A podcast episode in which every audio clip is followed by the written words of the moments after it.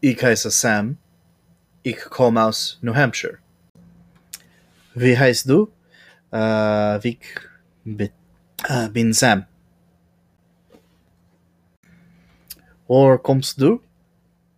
Uh, ich komme in Denver, Colorado.